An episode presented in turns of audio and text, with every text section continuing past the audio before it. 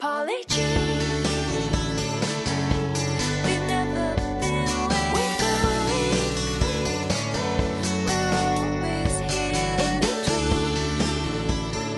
Falem, mestres, beleza? Thunder aqui, sejam bem-vindos ao nosso Chá de Trovão, o seu podcast semanal para falar dos animes da semana. Esse episódio foi gravado ao vivo em nossa Twitch. Se você quiser acompanhar as gravações, entrem no link aqui na descrição. Então é isso, preparem o seu chá e vamos lá. Episódio 21 de Carolina, terça-feira, e eu tô, de- tô depressivo. Tô muito depressivo, cara, vou chorar aqui, velho. Eu- eu temo- temos mais uma flora chegando pra gente. Ah, Eu ia pensar na frase de efeito, eu lembrei da minha frase de efeito. Hum, Aí eu lembrei que eu esqueci minha frase de efeito. Puta que pariu, Igor. Só se apresenta então, vai. Eventualmente você vai lembrar e você solta a sua frase de efeito. Assim, pum! De repente, frase de efeito do Igor que era pra apresentação. Ninguém vai te julgar, cara. Manda ver. Tá bom. Ah, você já me apresentou, já falou que eu sou o Igor. Então tá bom. Obrigado. Então, Eu, sou, eu, sou, eu sou, sou o Igor e o Denzel Curry é foda. Sim. Pedro? Eu não assisti, então vou deixar meus comentários pra. então beleza, então beleza. Cara, esse episódio ele me trouxe uma vibe muito interessante. É, Falando como um todo, em, em si. Ele me trouxe muitos sentimentos que eu falei, poxa, eu acho interessante Carole Tuesday abordar sobre. Eu acho que principalmente, da, da parte da, da Angela, que olha que interessante, eu acho que até, eu não sei se chega a ser contraditório por algum tipo de, de ah, ah, algum tipo de intuito, mas você lembra que todos esses episódios que eles perderam tempo com o, o Supahaka que ficava é, stalkeando ela e, bem, você tinha minutos e minutos e minutos de nada acontecendo com, com esse tipo de coisa. E aí você vê nesse episódio, você pega essa personagem que, poxa, a gente já tem um carisma, a gente já tem um tempo com ela. O episódio quase que caga pra, pra, pra existência do conflito, do problema e da situação que ela tá passando. E, e dando uma outra volta pra falar de uma outra de um outro conflito que também é muito importante, mas algo tão pesado ele acontecendo assim de uma forma sutil. E o último embate que a gente teve disso foi realmente nas cenas finais, onde tivemos quase com um Doki Doki da, da Angela com o seu coelhinho robótico, que puta que pariu, meu amigo, aquilo foi pesadíssimo. Então, assim, eu, eu, eu fico impressionado como esse. ah, manter isso meio que no foreshadowing, manter isso que meio que escondido. Ele faz um paralelo muito bom com o que ela tá passando ali, sabe? De de repente essa personagem que a gente, tá, que a gente conheceu e que ela sempre teve alguns conflitos, mas ela sempre se mostrou muito forte, a- o mundo dela desmorona e do dia pra noite você vê ela destruída e uma mensagem de ajuda num celular meio que explode o clima catártico. Então, assim, eu, eu- eu realmente achei interessante essa forma de apresentar ela. Não, não sei se era isso que eles queriam fazer ou se eu tô tentando defender demais o episódio. Eu acho que é exatamente isso que eles tentaram fazer, porque eles sempre passaram o tom de que ela tinha uma maturidade que ela na verdade não tinha. E eram poucos os momentos onde a obra dava o tom de que, ó, ela é uma criança, ela é uma adolescente, ela não é tipo, um adulto. Ela vive como adulto, mas dentro de si mesma ela é um adolescente. E a obra fez questão de mostrar, ó, ela tá vivendo como adulta, tá vivendo como adulto, aí mostra situações para que você como espectador, você vai, ah, ela é um adulto. Mas a obra fala, não, ela não é um adulto. Essa é a consequência dela tentar viver como adulto e jogar tudo pra debaixo do tapete, uma hora estoura. E quando estoura acontece isso. Então a forma como o anime trabalhou pra mim foi bem verossímil no sentido do que eles queriam mostrar. Eles apresentaram ela como uma personagem que era uma que é uma criança, mas que vive como adulta, e até aquele ponto não havia apresentado consequências. O ciclo social extremamente pequeno que ela tinha, as pessoas em torno dela e, tudo isso desmoronando de uma vez só, faz total sentido com que aquele momento seja o momento de agora a gente vai mostrar por que, que ela é uma criança vivendo no mundo dos adultos. Sim, é, é- é aquele, é aquele tipo de coisa, né? Uma pressão que pulou no colo dela, que ela aceitou no começo, mas que quando explodiu, pra ela foi um fardo tão pesado que ela não conseguiu lidar, sabe? E eu digo isso, cara, porque assim, ah, no episódio, tipo, de tempos em tempos, de transições em transições, a gente ia vendo ela se destruindo aos poucos. E pequenos momentos, sabe? Curtos, sabe? A cena dela jogando aí dela no, na parede, né? No chão, no caso. Foi um momento muito curto, dela mostrando assim, a, a- ela em casa é, depressiva, começando a tomar remédio. Foram todos momentos muito curtos, né? Sempre jogando ali, joga- jogando aqui, ali. Aí chega no episódio, no, no final do episódio, pá, na sua cara, de, um, é, de um- uma situação caótica que ela chegou. Então, é, é um negócio que, assim, espanta, cara. Espanta o quão. É, é incrível também você pensar que o diretor tá jogando esse, esse conflito tão pesado, essa situação tão densa pra uma personagem e tá jogando assim só aos pouquinhos, assim, só transições de cena aqui e ali. E quando ele joga de fato na tela, ela já tá toda destruída, então você não teve necessariamente o processo sendo construído através das cenas, mas através, através do que você pensa sobre o que ela tá, tá passando e você só vê o resultado disso. E é muito, sei lá, pesado pra mim a última cena que ela simplesmente tá mandando a mensagem pro, pro tal como o último fio de esperança. Aquilo foi algo que, nossa, me emocionou demais. Criou, criou um, um vínculo com essa personagem que, pelo amor de Deus, cara. E a, ela- a obra faz questão de não mostrar ela, mas mostrar ao redor dela. E, com- e a consequência disso é influenciar nela. Então eu achei interessante essa construção de não. Porque em momento nenhum a obra foi é, incisiva ao ponto de mostrar, ó, ela tá tendo um problema, tá tendo consequências esse lance do Stalker, não sei o quê. Não, ela sempre agiu da mesma forma. Mesmo com coisas acontecendo ao redor dela. Então vamos manter as coisas acontecendo ao redor dela e mostrar a consequência no final. É- É que no, no Stalker ele não tinha um peso tão forte quanto esse, né? Tá- te- teve, mas é aquele negócio, ainda não é o peso da solidão. Não é o peso de desmoronar tudo, onde ela perde o tal, ela perde a mamãe, ela começa a ter uma crise existencial e ela começa a rever o passado dela e ela vê que talvez ela não tenha nada. Então, todo esse procedimento, né, sendo mostrado sem muito foco, ele gera aquela expectativa de você começar a montar ah, esses pontos na sua cabeça e isso acaba se tornando muito mais pesado por conta disso. né? Então, acho que é, é uma forma interessante, uma forma inte- inteligente de você montar isso. Por isso que eu falei, puta, eu não sei se eu tô defendendo demais ou realmente entendi que o, que o diretor queria fazer isso. Não, mas eu acho que esse ponto mesmo não precisava ter um peso na questão do hacker e nas questões posteriores. É que a própria situação da, do tal, ele tem um peso, mas não é tão grande, porque você sabe que ele vai sair, porque ele vai pagar e vai sair, porque não vai acontecer nada com ele, porque eles precisam dele vivo, né? Mas já no caso da, da mamãe é outra história. Esse é um caso que, por si só, a situação já vem com uma carga dramática.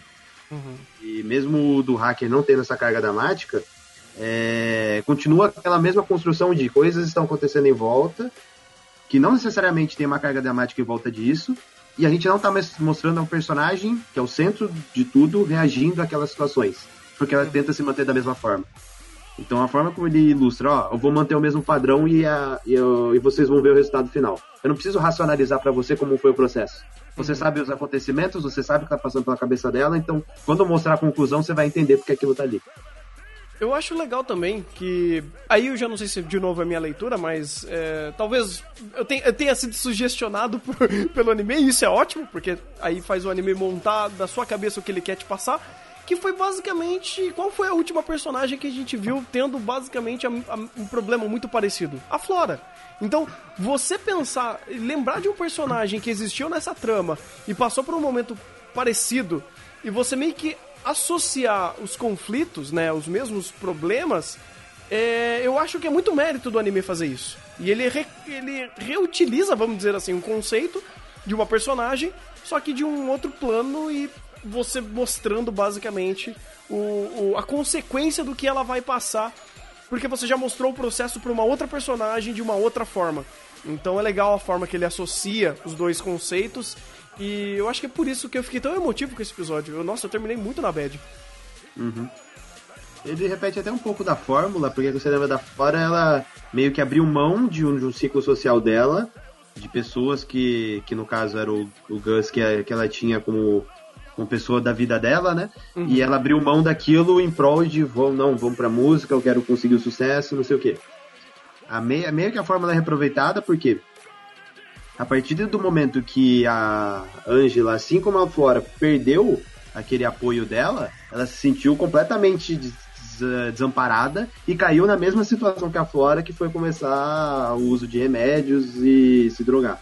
Uhum. Então, basicamente, a estrutura é a mesma. Quando ela perde o- o apoio e não tem mais ninguém em torno dela, ela, ela perde o controle. Então, essa associação no anime ele fa- eles fazem visualmente. Não precisa citar a Flora e falar, nossa, aconteceu a mesma coisa com a Flora, né? É, nem uso de enquadramento que, replicar, que replicava situações. No máximo, a coloração na, na parte que a Angela tá surtando, que remete muito ao momento da Flora. Mas só a coloração, nada além disso. Uhum. É, porque aí também não, não tem muito pra onde fugir, né? Você não vai fazer um, um lindo pôr do sol bonito pra caralho e a, a garota tomando remédio e se drogando e surtando. Tanto que o próprio momento do Okidoki do episódio, que foi do coelhinho, foi um momento único. Puta que pariu. Meu, meu, meu Deus do céu. Qual, é o nome? Eu sempre esqueço o nome do diretor. Meu Deus do céu, tá difícil. Caraca, agora você me faz esquecer, né? Shinichi Watanabe. Shinichi Watanabe. Watanabe. Watanabe. Cara, o, o Watanabe, ele, ele, ele- Nossa, velho, ele fez um jogo, um Minding Game, com esse coelhinho, que, meu amigo, é uma das poucas cenas de. ah, vai, terror psicológico que eu vi que é bem feita em anime. Porque geralmente. ah, eu não sei porquê, inclusive, animes não sabem fazer terror. E aí você vem um. Essa cena, né? Esse momento do coelhinho despirocando e até a própria equalização dele falando e a própria o visual da máquina destruída e aquilo podendo, ser uma, uma própria alucinação dela pois é, depois quando meio que a, a, a câmera né o, a, Oh, meu, oh, caraca, fugiu a palavra. Tipo, a filmagem, vamos dizer assim, sai do, do plano da ideia dela e mostra o, o plano aberto e ele não está ali. Você vê o quão aquele, aquele processo psicológico que ela tá passando é pesado, sabe? E a própria construção dessa cena, puta merda, sabe? Eu fiquei apreensivo. É uma coisa incrível. Né? Tipo, abre um, a- a- o take assim, tipo, não tem nada nem ninguém, aí ela se toca e, e liga pro tal. Ah, nossa, é, é maravilhoso, é maravilhoso. N- não só pra Carolina Tuesday, mas é, é difícil de ver um tipo desse, desse tipo, um, um tipo desse, é, um tipo desse tipo de cena. Eu acho que faz sentido isso, talvez. tipo desse tipo de cena. É fácil um tipo de, esse tipo de construção de cena. isso, isso, muito bom. Eu tô, tô meio É. dislexo hoje. Junji Ito ficou triste com a sua constatação. Não, Junji Ito tá se revirando até hoje com o, anime que deram pra ele, né? Tem motivo. aquilo, que aquilo lá parecia Telaclés, meu amigo. Aquilo lá, Jesus, foi terrível. Bem, ah, alegrando um pouco as coisas, não tão alegrando tanto, tivemos ah, um Intensify um pouco maior de outro personagem que foi apresentado até então, que foi o A- Amer, né? Amer. Amer. É um nome fácil de lembrar, inclusive. Olha só. Até, até o Thunderland. Olha só. É porque tem próximo de Aimer, aí fica difícil de esquecer. Você fez isso. Ué, associação, cara. Pessoas dislexas que nem eu precisam usar de associação pra lembrar de coisas. É, tá bom. Pelo menos é pra lembrar do Amer, não da Aimer. Exatamente. É, e hum, tivemos mais uma música incrível dele construindo. ah, assim, uma, uma música construída por ele. E hum, eu, eu entendi o, o, o, o que ela quis dizer quando ela falou: Ah, eu não quero que você seja o Ezequiel, né? Se eu não me engano, era o nome artístico dele. Eu, quero, eu gostaria que você voltasse a ser o Amer. Eu queria ver eh, esse você, sabe? É esse você, essa família que você era pra mim, que a gente tinha um ao outro e hum, você perdeu isso. E ela se respaldava nisso, né? Ela, ela se agarrava nisso com muita força e ele, ele não entendia, ele não queria isso, ele estava completamente imerso na causa e na luta dele de ser o, o- a repreensão, né? O, o, o- o ser repreendido da sociedade e, e, repreender, e representar isso com as suas músicas E aí ele dá a volta por cima e, e canta não como como seu nome artístico, mas sim como o eu, né? O ele. E foi quase que. não uma declaração de amor. Eu, eu posso dizer um amor mais etéreo, vamos dizer assim. Um amor mais. É, no sentido de conexão. Não um amor amoroso que ela tem por ela. Mas pela conexão que eles tinham como crianças, amigos. E como um tinha ao outro. E esse senso de família que eles construíram por causa que eles não tinham nada. Eles chegaram ali, às vezes nem por culpa deles. Então eles estavam num clima hostil. Ela conseguiu até meio que se safar desse clima hostil. Só que ele acabou meio que sendo engolido por isso, sendo basicamente a, a bandeira dessa causa da hostilidade. E ainda mais agora que, que o mundo virou de ponta cabeça e todos os imigrantes vai ser deportado ou hostilizado.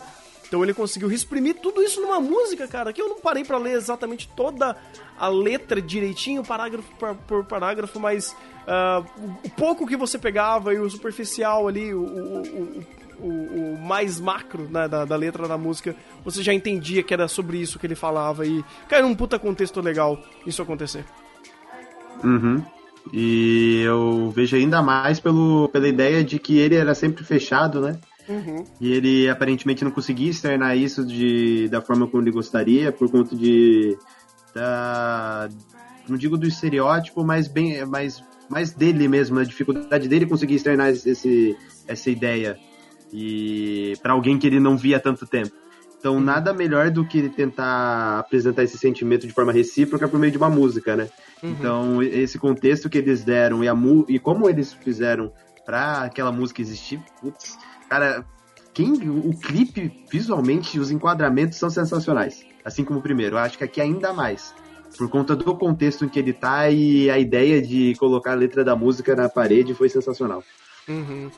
A grade também dava um, aquela sensação de aprisionamento, né? Acho que funcionou muito bem. E meus parabéns, meus queridos guardinhas de cela, vocês são ótimos cinegrafistas. Vocês fizeram É. um enquadramento. Não, acho, que, acho- acho que ele que apontou o enquadramento. Ele apontou o enquadramento.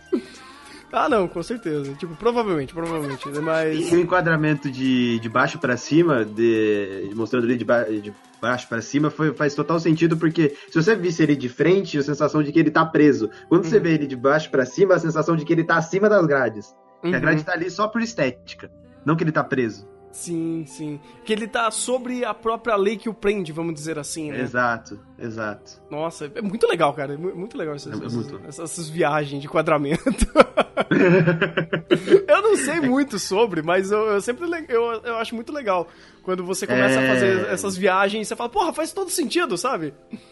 É que é um. Eu tinha lido isso em algum lugar. É algum. é Essa parte de você colocar o personagem. Você pega o enquadramento de baixo pra cima dá um ar de superioridade pro personagem. Isso daí eu tinha lido no livro de crítica. E tem algum vídeo, eu acho que foi Entre Quadros, que falou isso também. Tem um vídeo Sim. dele só comentando sobre esse tipo de enquadramento. E, se não me engano, em Ratatouille, que tem um personagem que ele faz o papel de crítico da, da comida e usam-se muito desses enquadramentos pra colocar ele acima da situação, como ar de autoridade. Então esse tipo de take é utilizado geralmente pra isso, pra você dar um ar de autoridade pra determinado personagem. O engraçado é que você dá o ar de autoridade e o personagem que tá preso, né? Então o contexto ele ele, ele já, já fala por si só. Né? E é legal que a própria música dele não é sobre autoritarismo ou sobre ele falando sobre políticas e leis e, e, e culturas e coisas do tipo, como era o contexto da outra música. Que não, ele tá falando sobre sentimentos, sobre estar próximo de alguém que ele ama, né? Um amor muito acima do, de, de ser carnal nesse sentido. Então é legal ele, ele meio que dando essa outra essa outra camada pro, pro próprio texto que ele tá construindo ali e você tem é, tanto a- visualmente isso mostrando algo e o contexto da letra colocando outra coisa completamente diferente, sabe? Às vezes até é, é legal co- como não se conecta ah, o próprio enquadramento dele estar superior ali, mas ele também conecta a ideia de ele estar superior aos próprios sentimentos. Ele tá meio que superior àquelas grades que podem se- é, dizer que eram os, os sentimentos que prendiam ele até então, dele não conseguir externar aquilo, mas ainda existe a grade.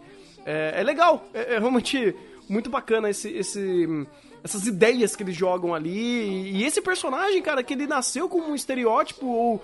Não um estereótipo, eu diria, mas um conceito. Né? Eu acho que ele, ele exprime todo um conceito do, do que é o- o, o O imigrante. o imigrante, né? O imigrante legal nesse mundo.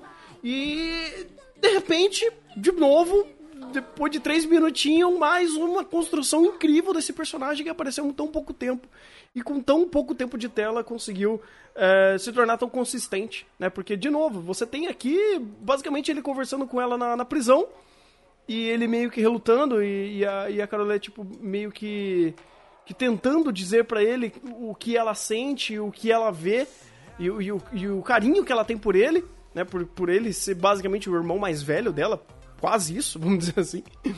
E, e ele continuando resistindo a isso, e ele não conseguindo ah, ah, se abrir, né? Tanto pelo, pelo que ele é, da figura que ele é, quanto sentimentalmente. Então, você vê isso acontecendo ali, e depois de um tempo você já vê o cara fazendo um clipe, externando tudo isso de uma forma poética pela música, porque ele constrói os pensamentos dele através disso. Então faz todo sentido e mais um personagem que empatia, instan- eh, eh, espa- empatia miojo, cara. Três minutinhos tá pronto.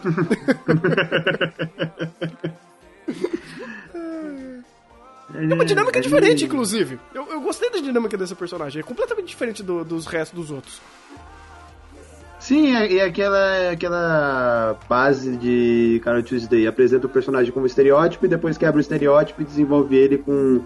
Mantendo alguns aspectos do estereótipo, mas dando uma- um leque maior de características e, e profundidade pro personagem, né? Uhum.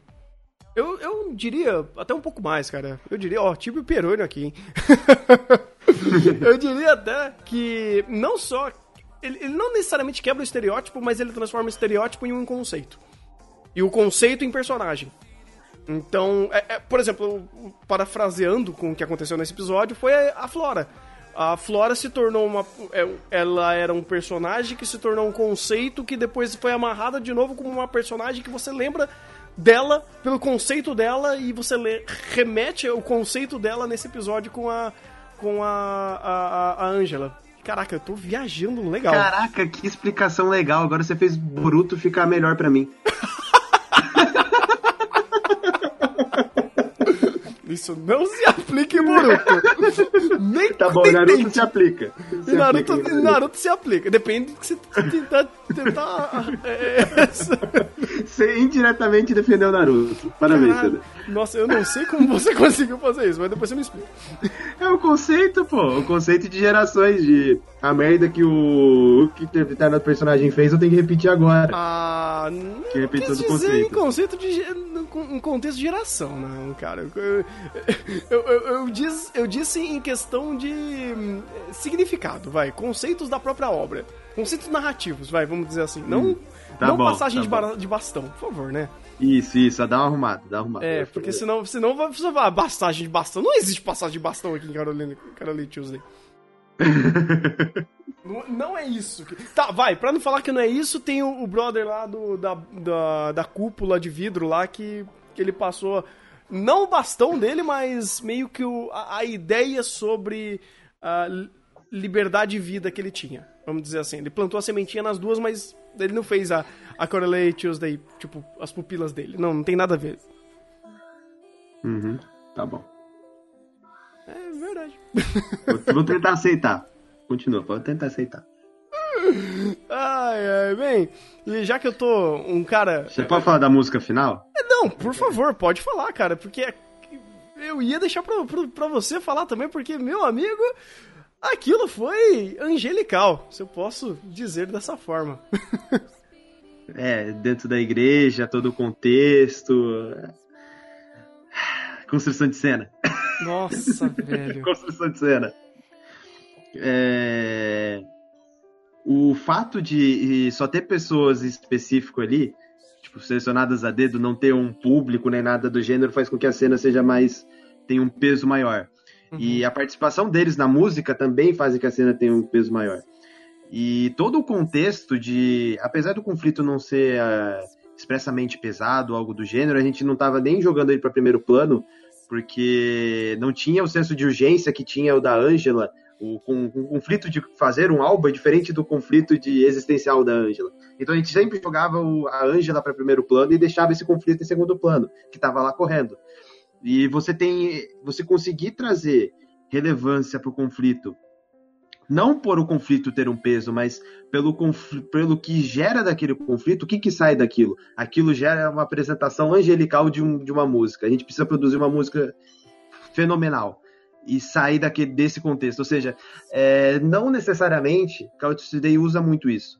Ele pega, se apega a conflitos pesados e desenvolve e cria, e cria resoluções é, catárticas.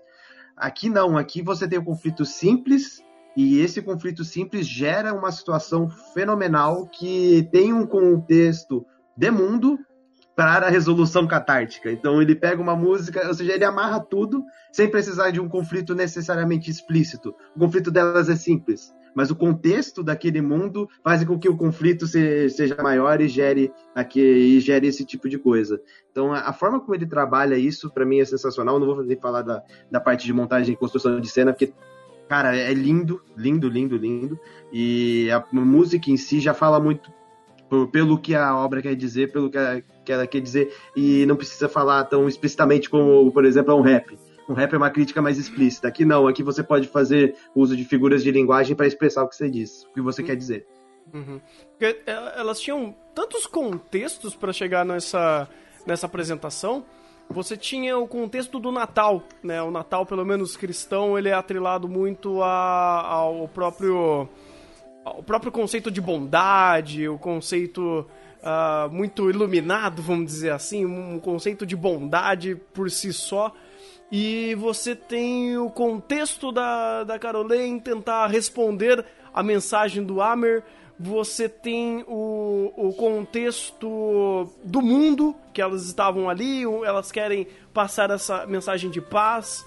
É, que é uma, é, uma, é uma mensagem mais abrangente, eu não vou dizer genérica, porque eu acho que não faz sentido aqui, mas o, termo correto seria abrangente, porque ela realmente é, afaga muito é, é, é, to- todo tipo de, de, de coração mais pesado que está nessa situação e associando a, a algo mais bondoso e tentando passar uma mensagem mais positiva. Essa, essa música tem muito disso.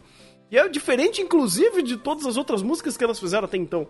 Então você tem todo esse contexto de paz, né, dessa mensagem de paz que elas estão tentando passar numa igreja, né, numa época de fazer a bondade ao próximo e ela e a, a Carolê tendo esse gatilho, né, esse trampolim emocional para passar essa mensagem adiante por causa do seu amigo. Ah, então você tem uma amarração para criar essa cena completamente diferente do que você já teve até então. E isso torna ela, inclusive, muito mais bonita. É, não só a própria produção em si que fez essa cena ficar lindíssima, e a escolha da coloração também, que, porra, é de arrepiar. Mas também você tem toda essa, essa leitura que você cria através de tudo isso e é, aquele respiro de paz, num, talvez numa sequência de merda que possa acontecer, porque hum, é, a, a, a pipa tá estourando, rapaz. É, a, a merda vai estourar, ah, você já teve até, assim, catando essa, esse conflito macro que tá se instaurando, você já tem o próprio irmão da, da Tuesday se aliando de novo, de novo à mamãe pra fazer aquele Joker Game. Você tem o Tal fazendo merda. O que que o Tal fez mesmo? Ele, ele acessou o banco de dados de não sei o quê? Ah, ele invadiu o banco de dados. Ele. Hum. Agora eu não lembro do que, mas provavelmente é do, do Jerry lá. Ah, tá. É, então ele vai, ele vai dar o expose nele. Ba- basicamente, ou ele vai tentar dar exposed ou ele vai tentar derrubar a IA. Hum, é, eu pensei mais ou menos isso também. né? Tanto que ele falou que pra aproveitar o logo pesadelo, então tô- provavelmente ele vai querer fazer a merda. Ele falou, ah, eu vou pro buraco, mas você vem junto, É. meu brother. engraçado o Tal fazendo isso, né? Porque o Tal, ele não é uma pessoa que mexe, move, se move por emoção. Então ele agir por uma certa vingancinha, eu acho muito, muito importante pra esse personagem. Uhum. E até porque aquele jornalista ele fala, ó, a gente não pode conseguir provas ilegais. Provas ilegais não valem no tribunal. Toca se, li- pouco se lixando, vamos lá, me invadir. Eu acho que se ele conseguiu abrir uma mina de ouro, a, a parte legal, né? Quebrar alguns ovos vai se valer a pena, né? Vai, vai se pagar. Pois bem, cara, temos mais alguma coisa pra falar desse episódio? Que foi um episódio muito emocionante pra, pra minha pessoa, um, emocion- um- episódio muito bem montado em questão de ideias e, obviamente, em produção. Fazendo o Carolei Tuesday ter, assim, uma reta final magnífica, cara, magnífica. É, a reta final eles, eles pegaram um embalo que não tinha e aquela.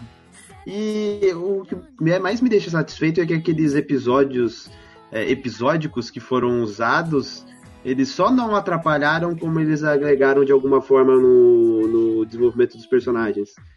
É diferente de determinadas obras que colocam episódios episódicos e você vê que faltou tempo no final para concluir.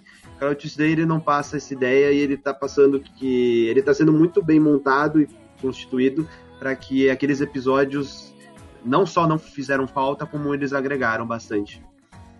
É, Carolei Tuesday tá dando aquela sensação que eles sabem o que querem contar, a história já tá bem montadinha, né, na cabeça de todo mundo que tá fazendo, é, e vai ter alguma, alguma conclusão, assim, impressionante, cara. Eu tô, tô esperando, tô ansioso. Vai ser quantos episódios? 24 episódios? Deixa eu ver Acho que aqui. 24.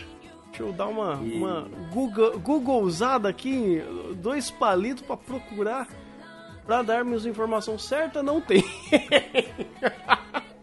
ah, não, tem sim, 24 Ué? episódios. Não, é porque eu tava Ah, vendo tá. a, a data de, de encerramento, não tinha, são 24 episódios. Então temos Ah, mais tá.